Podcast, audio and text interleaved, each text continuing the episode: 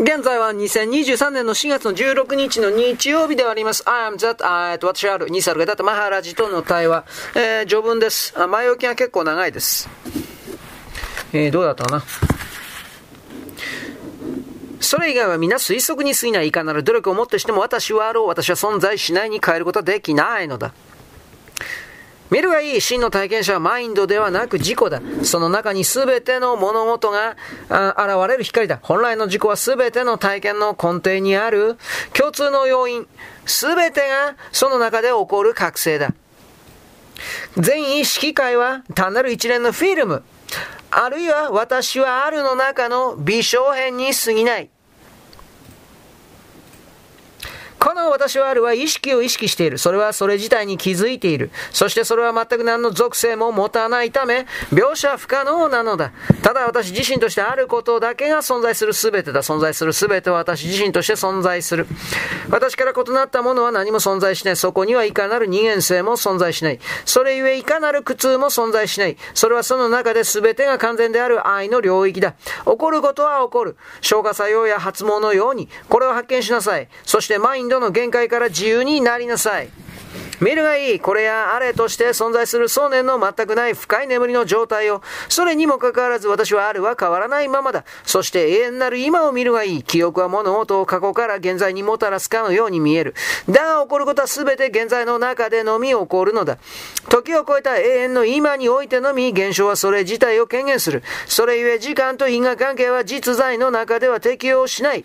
世界、身体、そしてマインド以前に私はある。それらは私はあるの領領域の中に現れては消えゆく。私はあるは、それらすべての源。世界とその驚愕すべき多様性を権限させる普遍の力なのだ。しかしながらその原初性に関わらず、私はあるという感覚は最高位のものではない。それは絶対的なものではないのだ。私はあるという感覚は絶対的に時を超えたものではない。五大元素の本質であるゆえに、それはある意味で世界に依存している。私はあるは身体から立ち現れ、身体は食物から構築され、食物は五大元素によって構成されている。お香が燃え尽きるとともに、その光が消え去るように、身体が死を迎えるとき、私はあるは消え去る。純粋な覚醒に達した時、絶対なるものの方角を指し示す有用な指針である。私はあるの？必要さえなくなるのだ。そして言葉を超えた描写不可能なものだけが残る。それは最も心象な状態、すべての現象以前に存在する純粋な可能性の状態だ。私はあると宇宙は単なるその繁栄に過ぎない。ジニアに賢者が実現したのはこの実在なのだ。あなたにできる最善のことはジニアニに注意深く耳を傾けること、そして彼を信じて明け渡すことだ。シュリー・ニサルがだったマハラジは賢者としての生ける証だ。そのように耳を傾けることであなたは彼の真理があなた自身の真理であることを実現するだろう。彼はあなたが世界と私はあるの本性を見ることを助ける。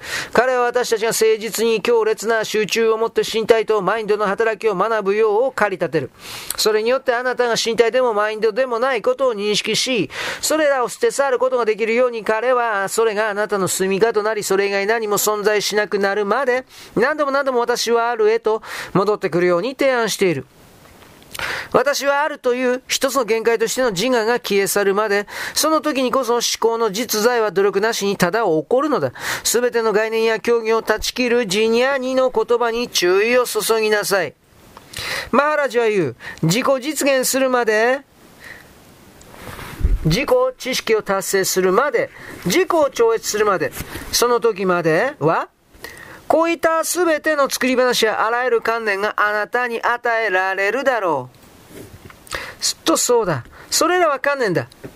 私はあるでさえも、しかし間違いなく私はある以上に貴重な観念はない。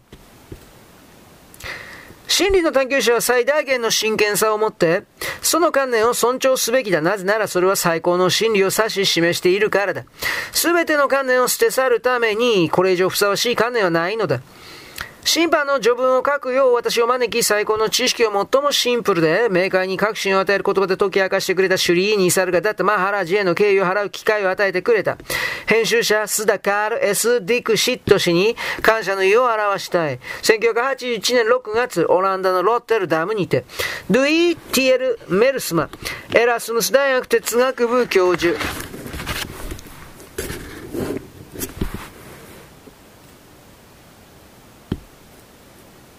ニサルがだったマハラジとは誰か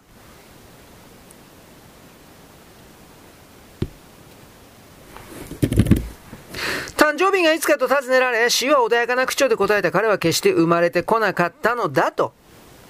シュリーに猿がだったマハラジの電気を記すことは満たされず、報われない仕事だ。彼の正確な誕生日が知られていないばかりではなく、彼の人生の初期に関する確証はある事実さえ手に入らないからだ。しかしながら幾人かの年配の親族や同年代の友人たちは、マーラジは1897年の3月の満月の夜に生まれたと語っている。岸くもその日はラーマーヤナの物語の中で有名な猿の神、ハヌマーンの誕生祭と重なり、ヒンドゥー教徒がハヌマーン神に敬意を表す日であった。この吉祥寺を縁に、両親は彼をハヌマンの別名であるマルティと名付けたのであった。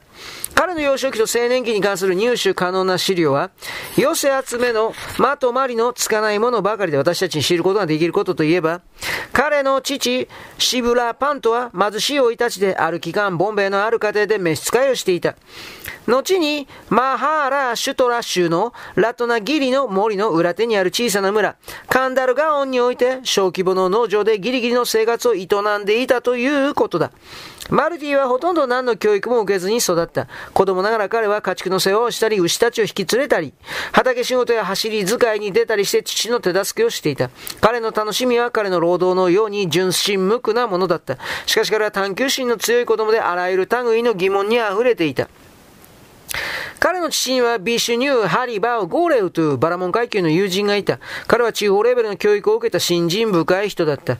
しばしばゴーレは宗教的な問題について語り、マルティは注意深く耳を傾けてはそれらの話題に誰よりも深く傾倒し、じっと考え込むようになっていった。彼にとってゴーレは誠実で賢い理想の人だったのだ。マルティが18歳になった時、彼の父は妻と4人の息子、そして2人の娘を残して先立っていった。小さな農場からの乏しい収入は年老いた父亡き後、さらにか細くなっていって、大人数の子供たちの食事を賄うことも十分ではなかった。マルティの兄は職を求めてボンベイへと立ち、その後間もなくマルティも後を追って村を去っていった。ボンベイでの彼はある事務所に低賃金の事務員として勤めたが数ヶ月の後嫌気がさして辞職している。それから彼は子供服や紙巻きタバコ、手巻きタバコなどを扱うう小規模な小物少年を始めるようになった。商店を始めるようになった。この商売は時を経るに従って成功を収め、いくらかの経済的安定を彼に与えたのだった。彼が結婚して、一人の息子と三人の娘を持つようになったのも、この時期のことだ。はい、この辺でございます。前置きも長いでございます。はい、そんなわけです。よろしく、ごきげんよう。